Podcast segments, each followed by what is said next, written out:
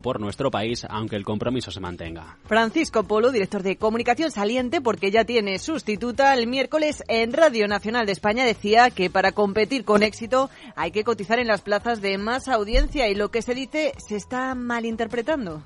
Nosotros nunca hemos dicho de eso eh, y posiblemente el planteamiento que nosotros eh, tenemos no ha sido bien interpretado. Y quiero decírselo con todas las letras.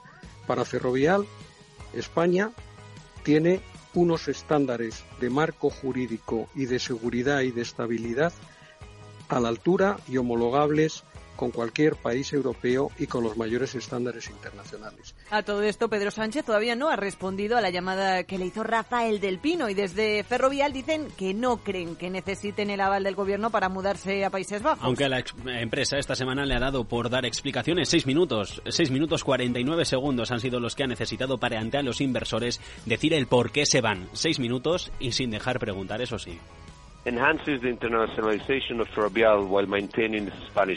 Es la política de comunicación de la compañía que se va a Países Bajos queriendo mantener en España su negocio, pero con un problema. Y es que más del 80% de los beneficios vienen de fuera de nuestro país. 9 de cada 10 euros del valor, según sus cálculos, llegan del negocio internacional. ¿Y por qué Países Bajos para cotizar? Bueno, esto es un poco por lo que se afanaban en contarnos desde la semana pasada en el comunicado a la Comisión Nacional del Mercado de Valores. Porque Selena decían es el trampolín perfecto. Y también dice su director financiero, Enrique López, que el IRSE no afecta a los puestos de trabajo y a los planes que tenga en España. Que la fusión la quieren cerrar entre el segundo y tercer trimestre de este año. Un poco de prisa, eso sí. We plan the dual listing in the Netherlands and Spain with this transaction. And porque quieren estar listados en muchas plazas, Holanda, Madrid, Wall Street, Bolsa de Valores de Nueva York. En claro, sacamos que de traslado nada, eso sí, hasta el 14 de mayo, hasta el próximo 14 de mayo y como pronto. ¿Por qué la fecha? Porque es cuando se paga el cupón correspondiente al último bono híbrido emitido. No es el único que tienen en el mercado, pero sí el importante porque está respaldado por Ferrovial S.A., la compañía que una vez se eh, lleve a cabo, se materialice la fusión con la filial internacional, va a desaparecer. If the merger doesn't go through, reset de hecho, si la operación no saliera adelante, se prevé la recompra por 500 millones. Se va a buscar, eso sí, el reemplazo cuando el mercado tenga condiciones favorables. Y eso es un plan que ya tienen detallado y con fechas, pero que en el gobierno siguen confiando en que no salga adelante. María Jesús Montero, ministra de Hacienda, espera que recapaciten y cuidado porque se mirará con lupa la letra pequeña, sonido de Radio Nacional de España. Yo creo que, que una empresa que se entiende, ¿no? que se le pide un plus patriótico, pues decida marcharse fuera independientemente de las razones que haya podido expresar eh, su Consejo de Administración o sus propietarios, pues nosotros evidentemente haremos valer los intereses de España con esta empresa y con cualquier otra empresa que tenga una actitud en este sentido en relación con esta cuestión. Pero a lo que vamos, ¿qué opinan ustedes de eso de que se vayan las compañías de España? ¿Cuestión de moralidad o de intereses cruzados? Pues me parece lógico porque el tema de tener que pagar tantos impuestos, porque son muchos, realmente complica que em, la persona que quiera emprender, eh, tener una empresa, sea difícil.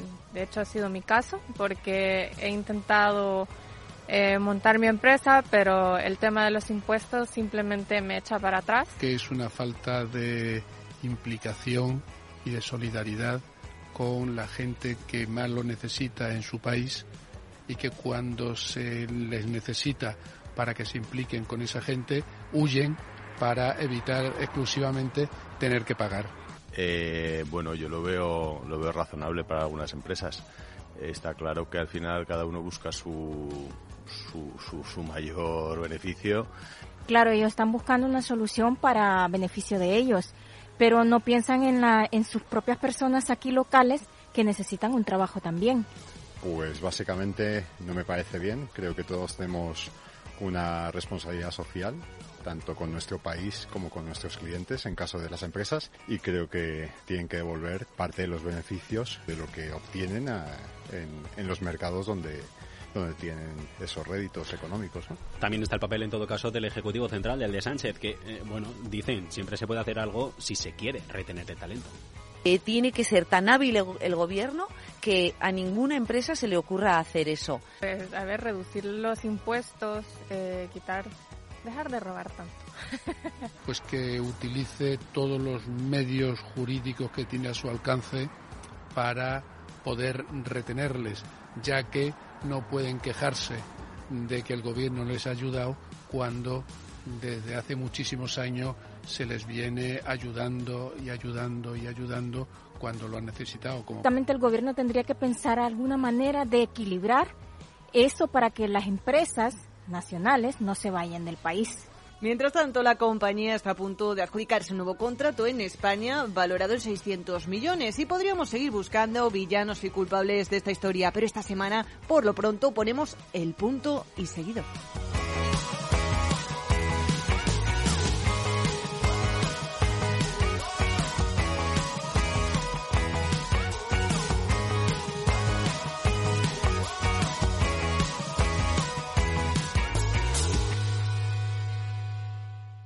Tardes de Radio y Economía. Mercado Abierto. Con Rocío Arbiza.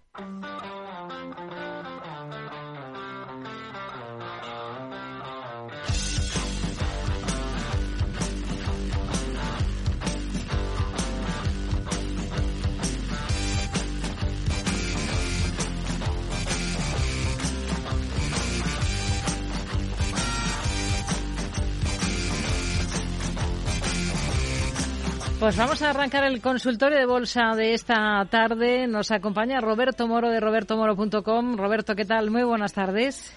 Hola, buenas tardes. ¿Qué hay? Está con nosotros Jorge del Canto, director de inversiones de Merisa Patrimonios. Jorge, ¿qué tal? Muy buenas tardes. Bienvenido también. Muy buenas tardes a todos. Ahora sí que le escuchamos bien.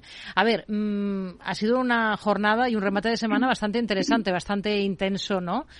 Con eh, susto incluido en estos últimos días en Estados Unidos con un banco que se ha trasladado un poquito contagiado em, al resto de índices, porque aquí en Europa los que más han caído han sido los bancos y en el caso español, para muestra un botón, tenemos eh, recortes de más del 5% en el Sabadell, en Bankinter, en el Santander de más del 4% y en BVA del 3,41%. Mm, por técnico, ¿cómo cambian las cosas con este mal tono generalizado de esta última sesión de la semana, si es que cambia en algo la escena que se viene dibujando últimamente? Roberto. La verdad es que no gran cosa. Eh, como cierra, pero de la misma manera que, por ejemplo, el DAX, el Eurostox, el CAC 40 nos dejan una vela semanal prácticamente similar a las anteriores, solo que con el relleno blanco en vez de negro, eh, pero dentro de un lateral.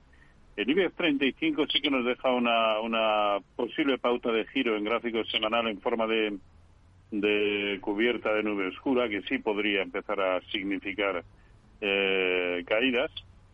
Y, pero sobre todo las velas que nos están dejando los índices americanos sí son bajistas, ¿no?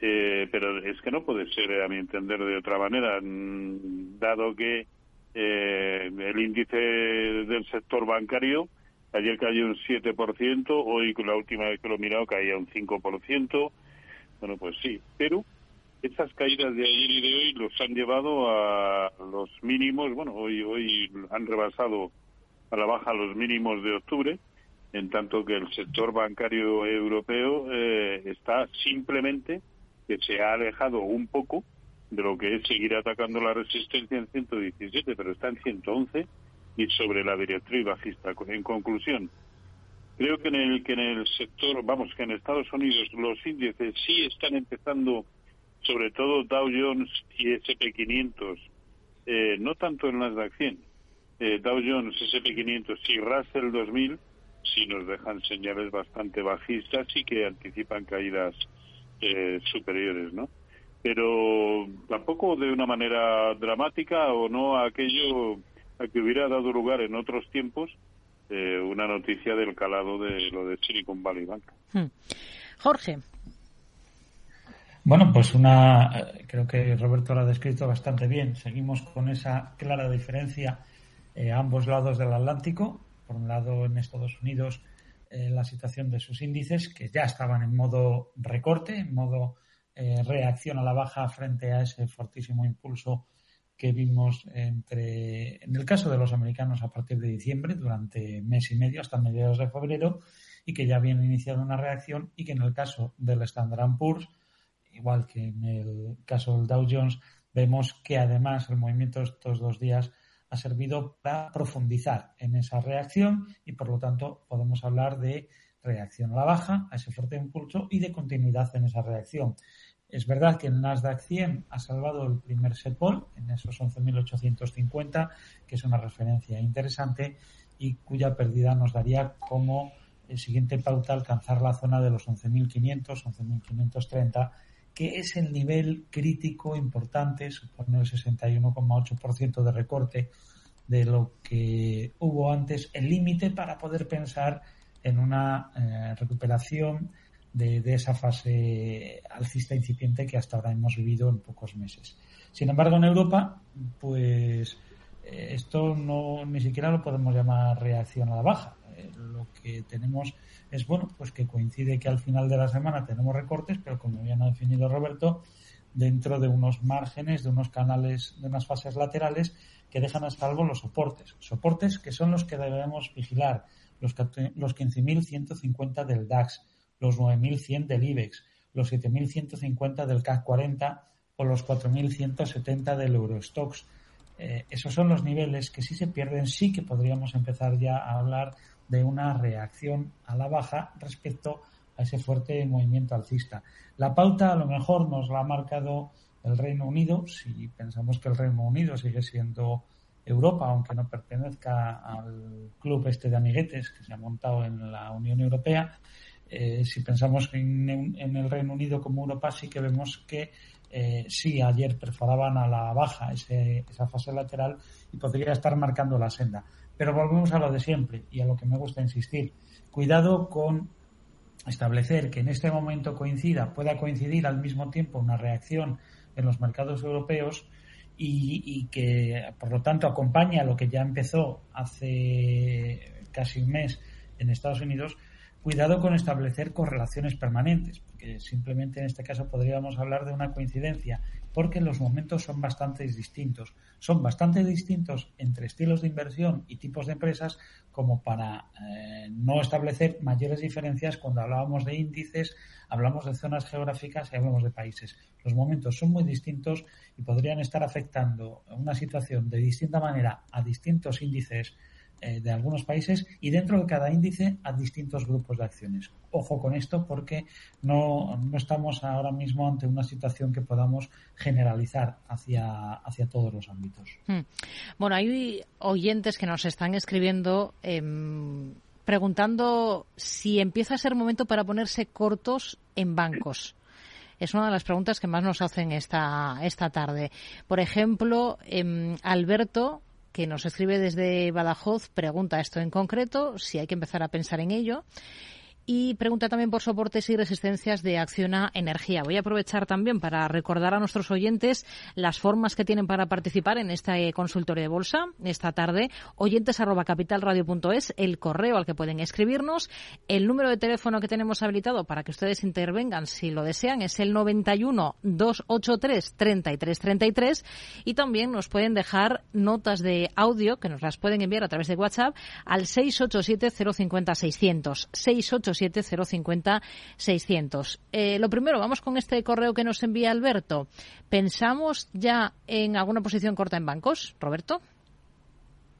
Yo de hacerlo lo haría directamente en el sectorial bancario europeo, en el propio índice. Primero por eliminar volatilidad y segundo porque acabo de darle un repaso a todos los títulos del IBEX 35 y la verdad es que no está sucediendo nada lo suficientemente llamativo como para seguir pensando esto va a seguir cayendo. No. Eh, están teniendo correcciones. A ver, eh, evidentemente no estamos acostumbrados en los últimos tiempos pues a caídas de un 4, de un 5, como ha sucedido en casi todos los bancos hoy, ¿no? Pero eh, em, no han perdido ningún nivel importante, ninguno de ellos. y además también parece lógica, incluso como corrección, a lo que ha sido gran parte de toda la subida que prácticamente viene en muchos de los casos desde comienzos de año o incluso desde noviembre y octubre. Así que tienen que perderse de demasiados niveles eh, en cada uno de los títulos como para pensar que ya merece la pena abrir unos cortos. Yo creo que esto es para, está para sí en white, como decían antes en el Banco Central Europeo, y, y de hacerlo porque sí nos ha dejado una clara señal bajista en gráficos semanales el sector bancario, sí, ¿por qué no? Abrir unos cortos en el sector bancario europeo puede no ser una mala idea. Si bien es verdad que de momento se ha aguantado en el soporte inclinado que le proporciona la directriz alcista que viene desde octubre. Pero eh, la, la, vela eh, es negra, es fea y sí, puede continuar cayendo. Hmm. Por, por ahondar un poquito más en esto, hay un oyente que siempre nos escribe que tiene posiciones cortas en bancos. Em, eh, Jorge, si le parece, nos dice este oyente que es Diego, que estaba bajista en BVA en 744, que se ha puesto bajista en el Santander con lo del banco en Estados Unidos y con la caída de hoy. Pregunta si cierra la mitad o, piensa que debe esperar un poquito más. Quiere saber qué opina. Eh, bueno, si esperaba la caída corto de un día, pues que, cierre, que cierre ya, ¿no? Eh, porque, a ver, la caída, si esto está en una reacción, desde luego lo que estamos viendo en los bancos todavía es demasiado breve como para considerarlo una reacción. Es más, vemos a tres entidades como Bankinter, CaixaBank y Caja Banco que se han mantenido dentro de los rangos laterales en los que se venían moviendo en las dos últimas semanas. ¿no? Son Santander, BBV, los bancos que estaban, eh, Sabadell, los bancos que habían marcado nuevos máximos los que han tenido una reacción más, más fuerte. Eh, en este sentido, cosas a tener en cuenta. Si es una reacción, insisto, el objetivo de una reacción en BVA estaría en el entorno de los 620. Eh, ¿Qué puede pasar el lunes? Bueno, pues dado el hueco que ha dejado, pues a nadie le debe extrañar que en un momento dado pueda vivir un, pueda sufrir un rebote hasta 7.25, 7.26, pero eso entraría dentro de un escenario normal, visto lo visto lo que ha sucedido, ¿no? De, cómo ha retrocedido ahí la acción, que ha caído un 3,63%. Eh, lo mismo en el caso del Santander. Por lo tanto, si decide hacer caja con la mitad de la posición, vale.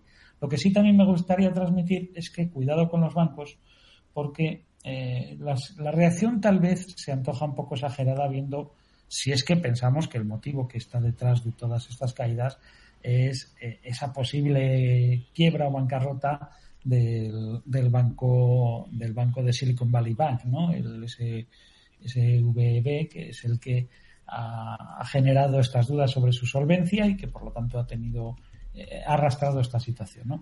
Porque eh, la situación de ese banco y la de todos los demás bancos tradicionales es muy distinta. Ya es diferente la situación de ese banco, a quién financia, qué tipo de clientes tiene y cuál es el modelo de su negocio con otros bancos de Estados Unidos, así que mucho más con bancos europeos o con bancos españoles de banca tradicional que siguen teniendo un viento de cola claro. Eso sí, la subida que habían tenido, lo veníamos diciendo en las últimas semanas, era disuasoria de, poder participar de nuevas alzadas si no hay una reacción. Esta puede ser esa reacción. Si se está en el lado corto, tiene que ser con carácter muy temporal, porque el viento de cola para los bancos sigue vigente y por lo tanto no se puede decir que haya terminado el momento de los bancos, sino que se puede tomar un respiro. Luego, eh, que se vaya fijando un stop en esa posición corta y que si ya decide deshacer la mitad, pues bien hecho, el stock yo creo que ahora mismo en BVA estaría porque superara los 7.35 para una posición corta, estoy hablando, y en el caso de Santander estaría porque superara de nuevo los 3.80, ¿no? El, el cierre de las posiciones cortas. Si no, yo creo que merece la pena mantenerse en posición bajista, eso sí, muy corto plazo, y hacer caja cuando se alcance un hmm. objetivo que estimemos conveniente. Bueno, hay novedades sobre el hundimiento del Silicon Valley Bank en, en bolsa. Esto ha hecho que las autoridades de California hayan intervenido en la entidad para proteger los depósitos. La Oficina de Protección Financiera e Innovación de California ha nombrado como receptor a la Corporación Federal de Seguros de Depósitos. Este organismo ha transferido todos los ahorros al seguro de depósitos del Banco Nacional de Santa Clara. Todas las compañías aseguradas van a tener acceso completo a sus depósitos, dicen desde este organismo, a más tardar el lunes por la mañana. Y esta Corporación Federal del Seguro de Depósitos va a pagar a los clientes no asegurados un dividendo anticipado dentro de la próxima semana y van a recibir un certificado de liquidación por la cantidad restante de sus fondos. Es lo que señalan desde esta institución. Por tanto, eh, vemos que se está tratando de atajar este tema por parte de las autoridades de California, un tema que, como vemos, está teniendo derivadas en, el resto de, valores bancarios a nivel global prácticamente. Vamos a situar. Si dejas añadir una cosa, Rocío, pero no las suficientes. fíjate, este banco 8 de marzo, estamos hablando de anteayer, eh, Moody's, una de las agencias calificadoras, le rebajó solamente un nivel el grado de su deuda cuando ya tenía que ser evidente esos problemas de solvencia. Ya hace unos días que había anunciado venta de activos, eh, el anuncio de la ampliación de capital y solo le rebajó un grado y lo mantuvo en el grado de inversión, que es un grado pues bastante atractivo. Y esto pone en entredicho también muchas veces la, la credibilidad que podemos tener en este tipo de entidades que actúan después a posteriori, sí, hablando, dando explicaciones de lo sucedido, pero cuidado, generando confianza hace dos días sobre la solvencia de este banco. Solamente era ese inciso. Sí, no, no, y si me permite, me permitís eh, a, apuntar algo más. Yo recuerdo los primeros test de estrés eh, de la banca europea.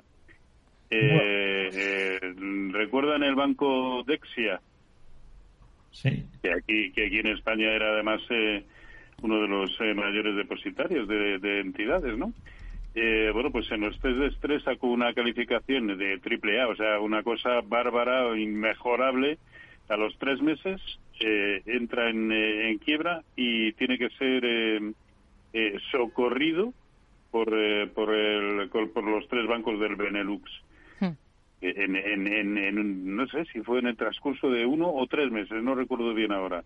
Pero esto también nos habla, pues como dice Jorge, de, la fiabilidad de, de todos estos eh, datos, ¿no? Y de que al final, eh, sé que esta no es una frase correcta, pero cuando nos la quieren meter, nos la meten a, a modo. Hmm. Sí. Vamos a ir con más dudas, con más cuestiones. Vamos a ver qué valores nos pone sobre la mesa este oyente que nos ha dejado esta nota de audio tardes. Soy Luis. Tengo acciones de Santander. Quisiera preguntar si después del frenazo que ha dado hoy las acciones van a continuar con, bajando o ha sido una cosa puntual y seguirá después el proceso de recuperación que ha tenido hasta ahora. Muchas gracias y felicidades por el programa. Bueno, es ahondar un poquito en lo que nos eh, ya hemos mirado, ¿no? El sector financiero, creo que le hemos dado un repaso, con lo cual, si les parece, vamos a ir con, con otros valores, con otros nombres. Eh, por ejemplo, A un tocayo suyo, Roberto, nos pregunta por esta compañía, quiere saber qué es lo que piensan del valor, eh, que, ha leído noticias sobre una posible OPA. bueno, por técnico, ¿cómo está A Creo que le toca a Roberto, ¿no? Ya he perdido la cuenta. Sí. Hmm. A ver, por técnico reflejando exactamente la posibilidad de esa OPA, ¿no? No hay más que ver el movimiento de hoy, que ha subido prácticamente un 10% y ha sido capaz de cerrar por encima de la enorme resistencia que tiene o tenía en 760. Ahora bien, eh, ha roto con los filtros pertinentes para dar por válida la ruptura de esa resistencia, a mi entender no. No, porque solo lleva un 1% por encima y, además ha estado ha llegado a estar incluso un poquito por encima de 8. Pero a poco que el lunes o el martes vuelva eh, a cerrar por encima de, de, de esa zona de 7,60, eh, sí, ¿por qué no? Puede ser una buena opción, pero con objetivos en principio tampoco demasiado ambiciosos y hablo por técnico, ¿eh? Porque si hay de por medio una OPA, pues se puede ir a donde le dé la gana, Pero eh, sí, podría visitar la zona de, de 8,80, ¿no? Así que solo un precio de cierre más eh, por encima de 7,70 yo creo que sí sería una buena opción. Hmm. Vamos con más cuestiones. Vamos a escuchar, por ejemplo, esta otra nota de audio. Hola, buenas tardes. Soy Diego desde Madrid. Antes de nada, enhorabuena por el programa. Pues le quería hacer una pregunta a Roberto y otra a Jorge, si es posible. A Roberto le quería preguntar por OHL. La tengo comprada a 0,41 y siempre que ha tenido bajadas gordas esta semana, las ha vuelto a recuperar estas dos semanas. Entonces, eh, a pesar de lo de hoy, sí cree que todavía puede tener buena pinta. Y a, Jorge le quería preguntar por Pfizer Pharma. Eh, siempre tenía la idea de entrar y no pensaba que iba a llegar a estos valores, pero está llegando. Entonces, ¿cree que puede ser buen momento ahora? Y luego, por otro lado, también me da miedo que esté bajando tanto porque a lo mejor los fundamentales se han resentido un poquito o algo así, porque es verdad que sigue bajando y bajando. Entonces, bueno, saber cómo la ve, cuál puede ser una, una buena estrategia a medio y largo plazo con ella. Pues muchísimas gracias y enhorabuena por el programa. Chao. Bueno, OHL hoy en efecto ha sido de las peores del continuo. Se ha dejado un 5%, Roberto. Sí, y lo peor es que lo ha hecho eh, al llegar nuevamente a la enorme resistencia que presenta en 0,65. La última vez que llegó ahí, eh, estamos hablando del verano del año pasado, derivó en caídas hasta 0,40. No sé si va a hacer un movimiento similar, pero en previsión de que eso sea así, eh, pues yo creo que no debiera darle demasiado margen al título y claro, no nos dice a qué precio las tiene eh, o si las tiene... 0,41, ah. sí. Pero pues entonces el origen del último pequeño, pero del último hueco en la zona de 0,57 para mí, y sé que es hilar muy fino, para mí debería significar la salida de, de este título y a materializar beneficios que tal y como se está poniendo el panorama, el materializar beneficios puede ser un recurso excelente. Jorge, preguntaba también por Pfizer Pharma, un poco también pensando en que tenía ciertas dudas de sus fundamentales. Sí, así es. Bueno, y está sucediendo pues, lo que en mi opinión tenía que suceder, que al final el momento no queda cerca en que deja de tener la exclusividad de la patente y la comercialización de, de la bilastina, que supone un porcentaje muy elevado de, de sus ventas, pues esto se fuera, se fuera haciendo notar pero a mi modo de ver, eh, yo las cuentas que hice en ese momento y lo que anuncié es que estaba viendo un movimiento técnico que me iba con un objetivo, en principio, a la zona de 3.26, después les contábamos el dividendo, pues nos íbamos a una banda entre 3.16 y 3.22, que es más o menos ya donde está, y en esas cuentas yo no tenía en cuenta Vilastina. Lo mismo que creo que no se han tenido en cuenta otras patentes y otros nuevos fármacos que tiene en la recámara y en la cartera eh, FAES y que, eh, por supuesto, no creo. Quiero decir, hemos pasado antes por otras bilastinas y se han superado y es una compañía que por el modelo de distribución farmacéutica. Vamos a dejarlo aquí y, retomamos con este valor en la segunda parte del consultorio. Mercado Abierto, Capital Radio. En Darwinex hay más de 100 millones de euros buscando traders con talento. Ya hemos pagado más de 4 millones en comisiones de éxito. Si te tomas el trading en serio, únete a Darwinex. Capital en riesgo. Datos actualizados el 16 de septiembre de 2022.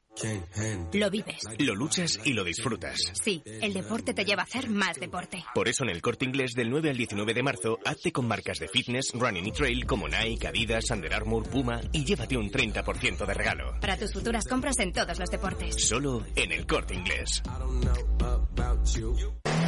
el mayor salón de vehículo de ocasión de Galicia. Motor Ocasión Vigo. La manera más fácil de comprar un coche seminuevo con todas las garantías y la mejor financiación. Eléctricos, híbridos, diésel, gasolina. Elige entre cerca de mil automóviles matriculados el que mejor se adapta a tus necesidades. Del 16 al 19 de marzo tu coche de ocasión te espera en el IFEBI. Motor Ocasión Vigo, tu mejor opción de compra.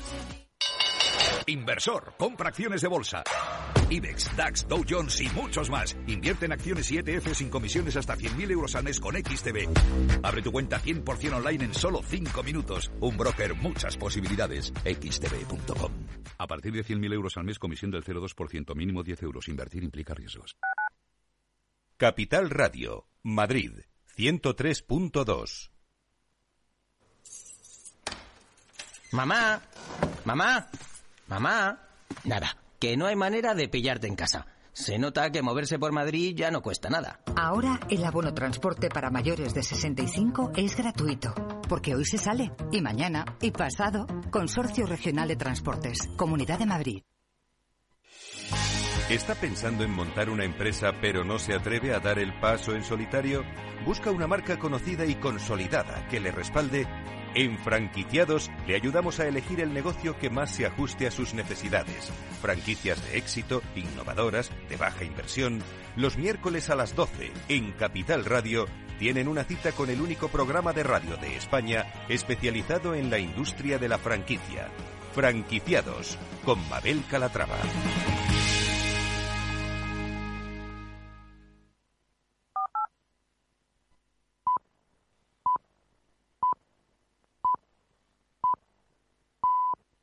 Mercado Abierto con Rocío Arbiza. Seis y media de la tarde, cinco y media si nos están escuchando desde Canarias. Enseguida vamos con esa segunda parte del consultorio de bolsa de esta tarde con Roberto Moro y Jorge del Canto, pero antes ya saben, referencias relevantes de cara a la próxima jornada, la de lunes. Javier Luengo. Sí, Rocío, pues vamos con las citas para arrancar la próxima semana, 13 de marzo, con reunión del Eurogrupo. Arrancará en Bruselas a partir de las 11 de la mañana, cuando tendremos también algunos datos desagregados por países dentro del bloque comunitario, por ejemplo, balanza comercial en el caso de Portugal o cita con la renta fija francesa con subasta de deuda gala, tanto a 3,6 y 12 meses. Desde la tarde española, como cada día, tendremos que atender a, Washington, a Estados Unidos, al mercado estadounidense. En medio de esta vorágine, por el caso SVB Financials, tendremos el, índice de tendencias de empleo de Conference Board, dato del mes de febrero, expectativas de inflación de los consumidores. También se, subastará la T-bill, la deuda a 3 y a 6 meses en el mercado de renta fija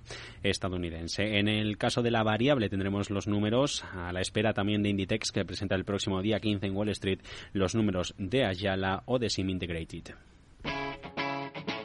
Capital Radio.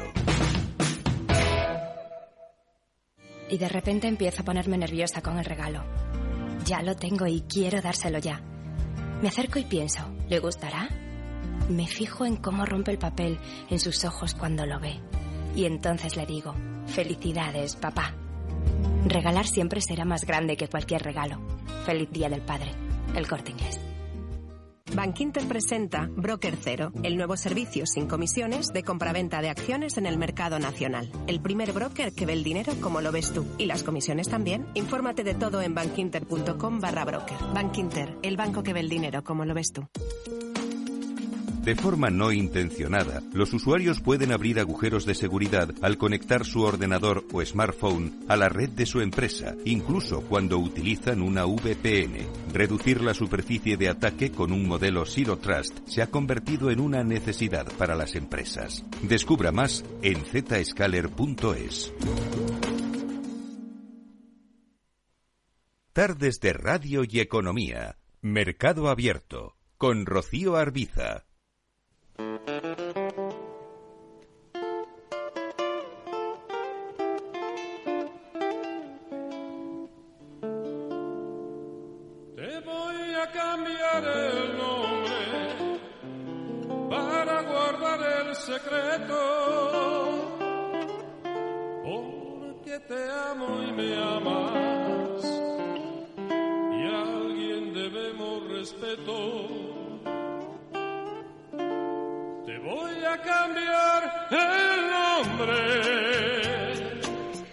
Vamos a retomar ya la segunda parte del consultorio esta tarde. Ya saben que estamos hablando con Jorge del Canto, director de inversiones de Marisa Patrimonios, y con Roberto Moro, de robertomoro.com, y que teníamos pendiente, porque le hemos dejado justo antes de la pausa a Jorge con la palabra en la boca, con el tema de Faes Pharma. Así que completamos, Jorge. Vale, pues ya para resumir, yo creo que sí, que la zona entre 3.16 y 3.20 a mí me parece que es una zona clara de compra. Yo he colocado una orden de compra en 3.19, aprovecho para decirlo, y en principio con vocación de permanencia. Me preocuparía si pierde los, los 3 euros, ¿no? que es un nivel de referencia para mí importante, y ahí podría a lo mejor cambiar de, de idea pensando en que esa señal técnica pueda tener potencia para eh, hacer otro tramo a la baja. Pero en principio la idea es eh, comprar en ese nivel, 3.19 en mi caso, hasta 3.16 se puede comprar, yo creo que es un nivel ideal, sería 3.16, buscando al menos como mínimo un rebote hasta 3.5, pero ya con, pero incluso pensando en, una posición más estable de, cara al medio y largo plazo. Vamos a continuar con más cuestiones. Venga, vamos a escuchar, si les parece, esta nota de audio de otro de nuestros oyentes, a ver qué títulos son los que eh, son los que le generan dudas.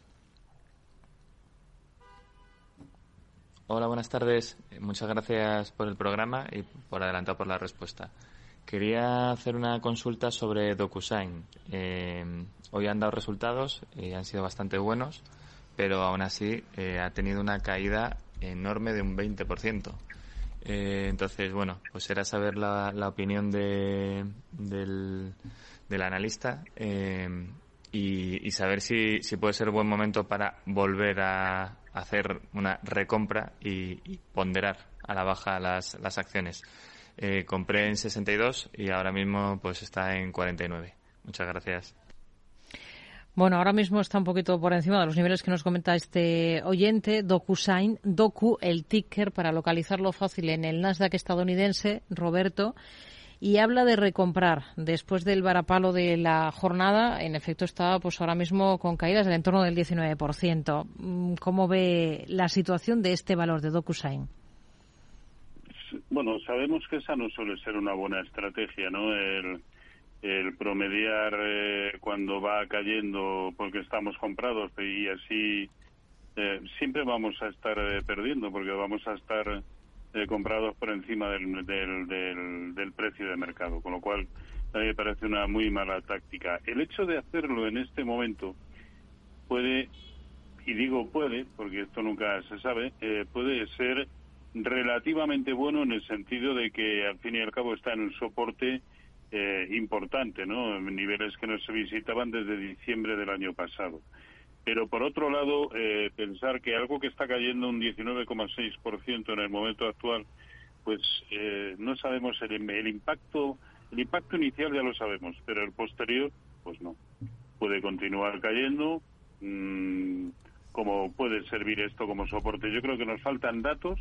Tenemos que ver su comportamiento durante dos, tres días más para comprobar si efectivamente este nivel eh, es bueno para comprar o no. El hecho de haber llegado a un soporte por sí solo no garantiza que sea una buena opción comprar en el momento actual.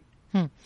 Vamos con más cuestiones. Por ejemplo, vamos a ir ahora con, con un correo electrónico. Nos están escribiendo varios eh, oyentes esta tarde. Por ejemplo, vamos a analizar AENA para un oyente que nos pide un stop de beneficios para AENA, comprado a 117 y Melia a, a 6.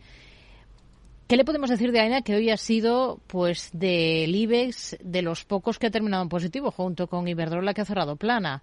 Hoy ha cerrado a 154,50. Eh, Jorge, con AENA. Bueno, pues este es uno de esos casos que digo, cuidado con, pensar en que, una, que los índices rebajen implique que todas las acciones ah, sigan el mismo camino. Hay que recordar que son los índices los que no tienen vida propia sino que su valor depende de lo que hagan las acciones que están contenidas en su fórmula, como es el caso de AENA. AENA es alcista y además lo último que ha hecho es marcar un nuevo máximo relevante. Y esto es un síntoma y un buen síntoma. Es decir, si está eh, alcista, está en el lado bueno del movimiento y ahora mismo, pues eh, incluso si quisiéramos anticipar una, un stop por pérdida de soporte, tendríamos los 149 con primera referencia. Pero yo me fijaría en eso, me fijaría en una línea imaginaria que puede obtener uniendo el mínimo del día 30 de diciembre, la zona de 116, con el mínimo del día 22 de febrero en 135. Y mientras el precio esté por encima de esa proyección, mantener eh, la posición alcista con objetivo a 168-170. ¿Vale? Yo creo que ahí es donde hay objetivo, creo que es un objetivo que se va a alcanzar antes de que esa directriz que le he señalado se pueda perforar y creo que es un objetivo que cuando se alcance va a ser muy difícil que se pueda superar sin una reacción o una fase lateral amplia y prolongada. El otro valor era Melia, a 6 euros, la posición abierta. Sí, a ver, Melia eh, se ha vuelto a tropezar con la resistencia importante que tiene en la zona de 6.55 y desde ahí está retrocediendo. Con el agravante de que hoy lo ha hecho, eh, ayer ya tuvo una caída relativamente importante, pero hoy lo ha hecho dejando un hueco a la baja y, y sobre todo cerrando por debajo del soporte que presenta en 6.30. Las tiene compradas a 6. Yo sí el lunes, eh, porque su soporte de referencia lo tiene en 5.85 y eso ya implicaría incluso entrar en pérdidas eh, con respecto a esa compra que tiene hecha en 6 euros, ¿no? Así que si el lunes abre por eh, en negativo, yo cerraría. Hmm. Para un título que además tampoco pasa nada porque si, eh, si corrige parte de lo que viene subiendo desde 4.50 casi sin solución de continuidad. Vamos con más dudas. Vamos, eh, vamos a escuchar otra nota de audio. Sería esta. Hola, buenas tardes. Soy Alberto de. Primero de todo, muchísimas gracias por el programa. Y quería hacerle una consulta a los analistas de esta tarde, al señor Roberto Moro y al señor Jorge del Canto, por la compañía Vertex Pharmaceutical. El ticker es VRTX. Estoy dentro a estos mismos precios y quería saber su opinión sobre un stop, proyección o, bueno, su opinión sobre el, sobre el valor. Muchísimas gracias. Vertex Pharmaceutical. Vamos al mercado americano. Eh, Jorge. Bueno, pues el soporte está muy claro, muy bien definido en 283 dólares. Eh, es una pelota que jugó hace tres o cuatro sesiones y que la ha aguantado. Por lo tanto, está repitiendo el mismo mínimo de, de, de, principios de año, de 2023, de finales del año pasado, y es la referencia a fijarse si se pierde ese nivel, la, eh, el reparto de probabilidades sería hacia una reacción más profunda con siguiente objetivo en la zona de 269-270. Por contra, si va al alza, los primeros objetivos lo tendríamos en los 301, que es una primera referencia, si se da cuenta fue soporte el, el 6 de febrero en una primera reacción muy potente y después en una cierta recuperación que hubo una semana después, el 14 de febrero, posteriormente los 310 y el techo, los 325 dólares, que son lo que definen la fase lateral que se lleva desarrollando desde noviembre del año pasado. Es la referencia, la gran referencia a superar para pensar en una continuidad alcista que nos llevaría hacia máximos históricos y que ya apuntaría hacia cambios claramente superiores por encima de los 400 dólares a medio plazo. Hmm. Bueno, vamos con más eh, cuestiones. Por ejemplo, vamos con. Hace mucho que no sale en este consultorio de bolsa el tema del Bitcoin. Hay un oyente, Juan Carlos, que nos escribe preguntando por este activo, que sigue cayendo en las últimas jornadas. Pregunta por un momento de entrada con su stop. No sé si lo siguen eh, muy de cerca. Roberto, ¿lo mira o no lo mira el Bitcoin? Sí, sí. Sí, yo creo, a ver, tiene un... eh, a ver, de lo primero que nos habla la caída actual es de una debilidad estructural importante, ¿no? Porque con una subida o con una recuperación que ha tenido desde 15.000 hasta 25.700 y todo y, y- y con todo eso, que es una subida brutal, en realidad se ha quedado eh, pues a otro tanto del primer nivel de corrección proporcional de toda la caída desde los máximos históricos. Ese nivel era la zona de 35.000, eh, bueno, 36.000 prácticamente. Y se ha quedado en 25.500. Por lo tanto, debilidad estructural. ¿Y dónde ha vuelto a fracasar? Donde ya lo hiciera con anterioridad en el verano del, eh, del año pasado, ¿no? Hay un nivel clave, a mi entender, que es la franjita comprendida entre 19.100, claro, aquí que hablar de franjita, son dos o, tre- o tres mil dólares, ¿no? Eh, la franjita entre 19.100 y 18.750. Si se sujeta ahí, ahí yo creo que, ¿por qué? Porque ese es el 0,618% de Fibonacci de la última gran eh, subida y porque también fue eh, un soporte importante en la segunda parte de- del, del año pasado. Así que en 19.000, si se aguanta, bueno, yo creo que ahí sí se puede hacer un intento comprador. Si se va por debajo de 18.700, no, su único objetivo volverán a ser los mínimos en 15.100. Hmm. Vamos a escuchar más. Sí, claro, claro, Jorge. Con, es una cosilla respecto a Bitcoin. No sé si os acordáis del caso de MT Gox, aquella empresa japonesa que fue hackeada en 2014 y se bloquearon todos los Bitcoin que estaban depositados hasta no saber qué pasaba. Bueno, desde hoy eh, se tiene acceso por parte de aquellos que los tuvieron bloqueados. Hay que recordar que en el momento que se los bloquearon estaban a 800 dólares. Eh, eh, desde hoy se liberan 137.890 bitcoins, que eso es casi el 0,7% de todos los bitcoins que pueda llegar a haber, según las normas de minado que tiene este invento.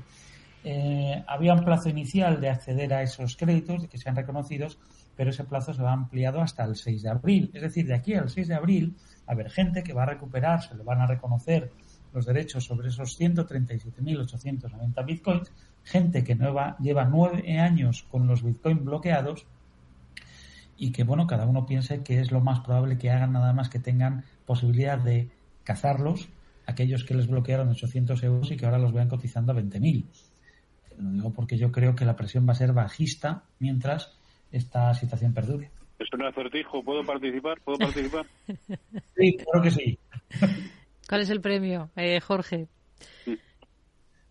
Bueno, no, a ver, yo creo, yo creo que va, eh, que es una presión bajista muy fuerte en un mercado que además se mueve, pues no sé, a fase rumores. Yo creo que la presión va a ser a la baja y yo creo que lo que va a hacer la mayoría de las personas que accedan a estos bitcoins, una vez que se los reconozcan, va a ser venderlos inmediatamente y convertirlos en dinero van a salir pitando. Estamos hablando de que tienen revalorizaciones del 2.650% desde que se los dejaron bloqueados, que probablemente tienen dinero porque se los bloquearon, porque si no habrían estado jugando al pim pam pum y podrían haberlo perdido todo, hmm. seguramente, como le ha pasado a la mayoría de las personas. Entonces, bueno, pues que se tenga en cuenta esto a la hora de intentar buscarlo un mínimo a esta fase del movimiento bajista del Bitcoin. Hmm. Interesante como ha remarcado la palabra dinero como lo ha dicho Jorge. Convertirlos en eh, dinero, ha dicho. Sí, convertirlo en dinero, porque esto no es dinero. Yo no sé lo que es. Yo no lo sé explicar y como no lo sé explicar, por eso no me he atrevido a recomendarle a nadie que se que compre de esto. No, no, no entiendo por qué sube o por qué baja, la verdad. Mm. Sí entiendo en esta ocasión lo que va a hacer mucha gente con estos bitcoins. Vamos, es que es de, aplicando un poco la sensatez, dice, oiga, a ver, a usted han tenido bloqueados durante nueve años unos Bitcoin 800 dólares. Hoy de repente se los liberan así por sorpresa y usted tiene acceso a unos Bitcoin que ahora valen 20.000. ¿Qué va a hacer? ¿Mantenerlos o venderlos? Bueno, pues cada uno que, piense lo que haría. Yo, yo lo tengo muy claro.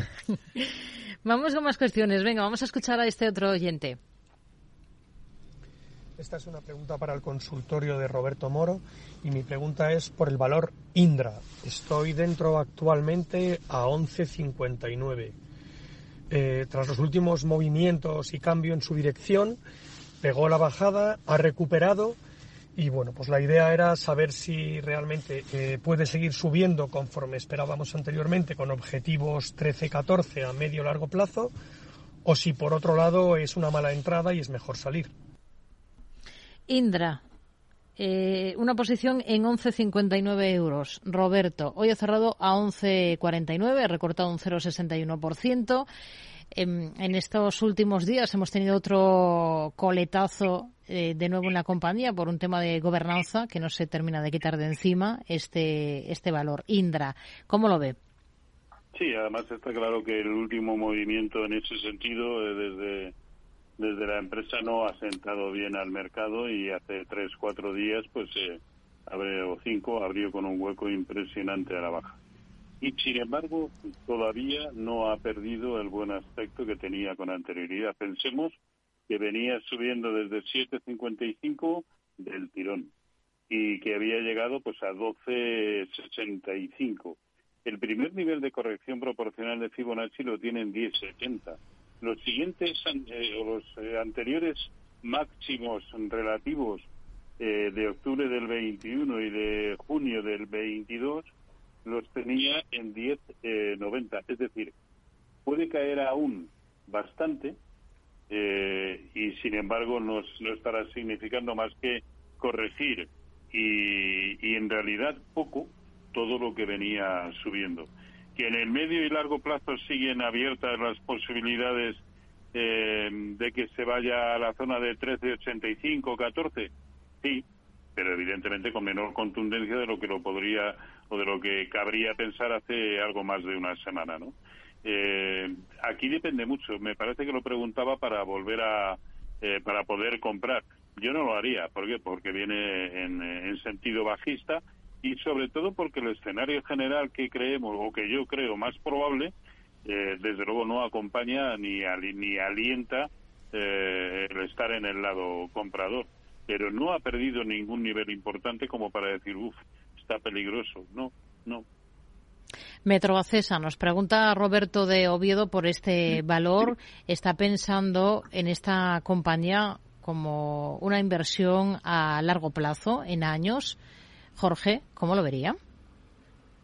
Eh, bueno, si las tiene, sí, las puede mantener. Si no las tiene, yo en este momento no compraría. Se enfrenta a una resistencia por proyección de impulso muy cerquita en 754 y la que tenemos cotizando a 715, ¿no?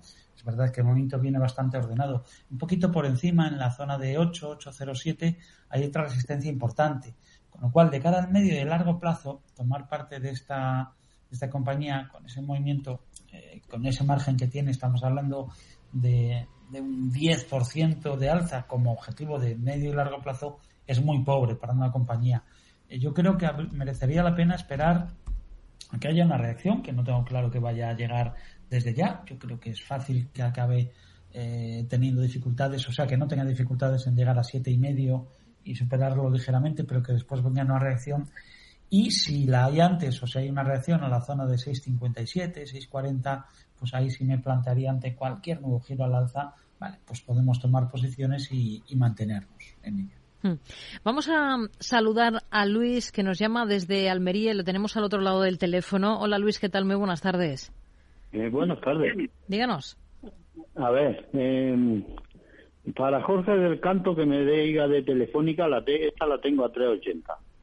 A ver si hay que salirse ya porque no sube o porque qué le pasa con ella o le ponemos un stop y por arriba en qué precio habría que salir. Hmm. Y para Roberto Moro, Prosegur. Y, y, para Jorge del Canto, Fae Falma también, que la recomendó ella, que él antes, a ver si es momento de entrar ya o no. Hmm. Bueno, de Pfizer Pharma hemos hablado esta tarde en el, en el ah, consultorio. es que como no tengo internet, No, no lo he oído, no he oído nada. Vamos a... Me deja, me deja el teléfono ahora y... Le dejamos ahí escuchando, no se preocupe. Gracias, Luis. Muy buenas tardes. Venga, buenas tardes. Bueno, vamos con Telefónica. Roberto, a 380, esa posición abierta en la operadora. A mí me sigue pareciendo bueno para mantener, no para comprar. Eh, no ha hecho nada raro y siguen intactas las posibilidades de que vaya a buscar eh, la zona pues de 4.10 aproximadamente, sí, que es el 0,618% de Fibonacci de toda la caída desde el verano pasado, desde 4,75, y al tiempo es la proyección mínima de la anchura del canal en el que venía metido el precio y que rompió por encima de 3,75. Por lo tanto, todo el camino abierto a, comprar, eh, perdón, a, que realice o complete el recorrido hasta 4,10. Eh, para comprar, pues no lo veo, pero no porque el, no porque el título esté mal, ni mucho menos. Eh, también acompañan además el resto de, títulos de, de, las grandes telecos en Europa, eh, sino porque el contexto general, el escenario general, eh, es lo que he dicho ya en tres o cuatro ocasiones hoy, no invita precisamente a comprar, pero a mantener yo no veo ningún problema. Hmm. Además de preguntarnos por Telefónica, nos hablaba también de Prosegur. Hoy ha cerrado a 1,86 Prosegur, con una caída del 0,37%. De Prosegur, ¿qué le decimos, Jorge?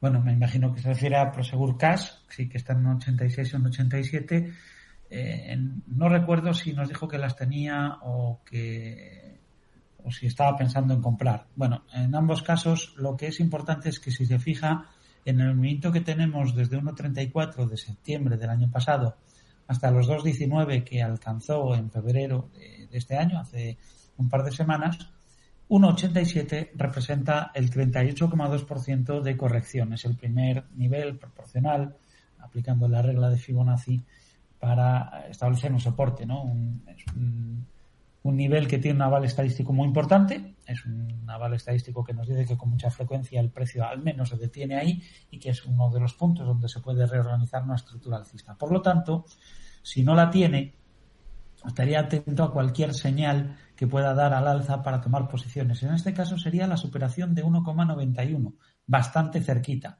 Si supera 1,91 podemos tomar posiciones. Por otra parte, si tenemos la acción y pensamos en, qué podemos hacer con ella, bueno, pues ser conscientes de que estamos en un nivel de soporte que por lo tanto si se pierde, pues podría dar como pie a una continuidad de esa fase bajista que tendría siguiente objetivo en 1,67. Mm. Por lo tanto, yo no concedería, si la tiene, eh, mayor caída que hasta 1,84. Con cambio, en 1,83 ya ejecutaría un stop porque el riesgo ahí ya de continuidad a la baja sería muy elevado. Yo creo que ahora mismo la situación es más favorable a que eh, aguante este soporte y consiga resolver al alza la situación, pero esto nos lo tiene que decir el precio. Hmm. Un valor en el Nasdaq, ON, el ticker, ON.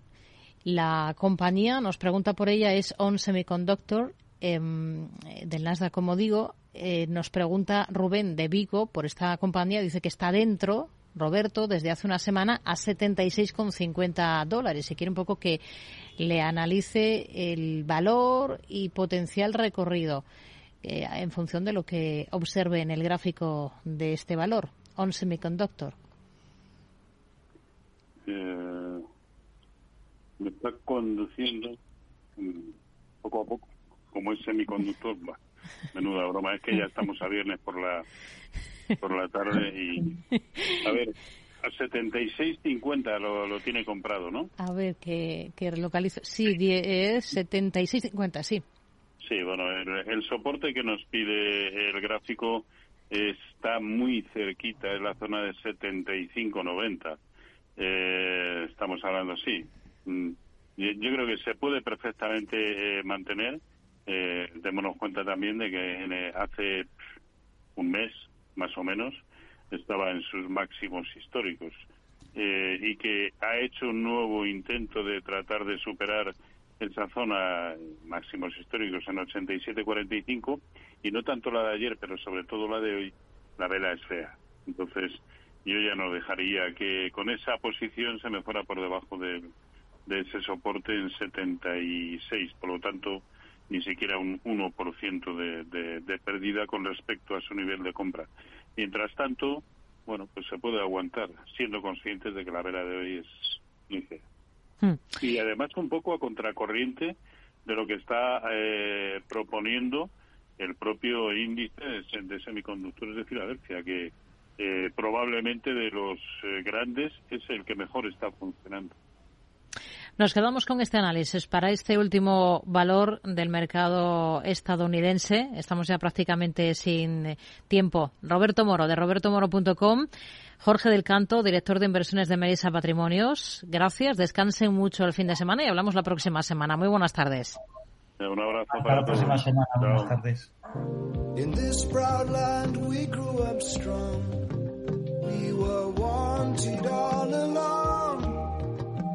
I was taught to fight, taught to win. I never thought I could fail. No fight left, or so it seems. I am a man whose dreams have all deserted. I've changed my face, I've changed my name. Pues nosotros terminamos esta edición de Viernes de Mercado Abierto. Como siempre, les agradecemos que nos hayan acompañado, que nos hayan escuchado en estas tres horas de radio. Gracias a todo el equipo del programa. Ahora se quedan, eh, después de las noticias, con enfoque global con Javier Luengo. Nosotros volvemos el lunes a las cuatro. Buen fin de semana. Muy buenas tardes.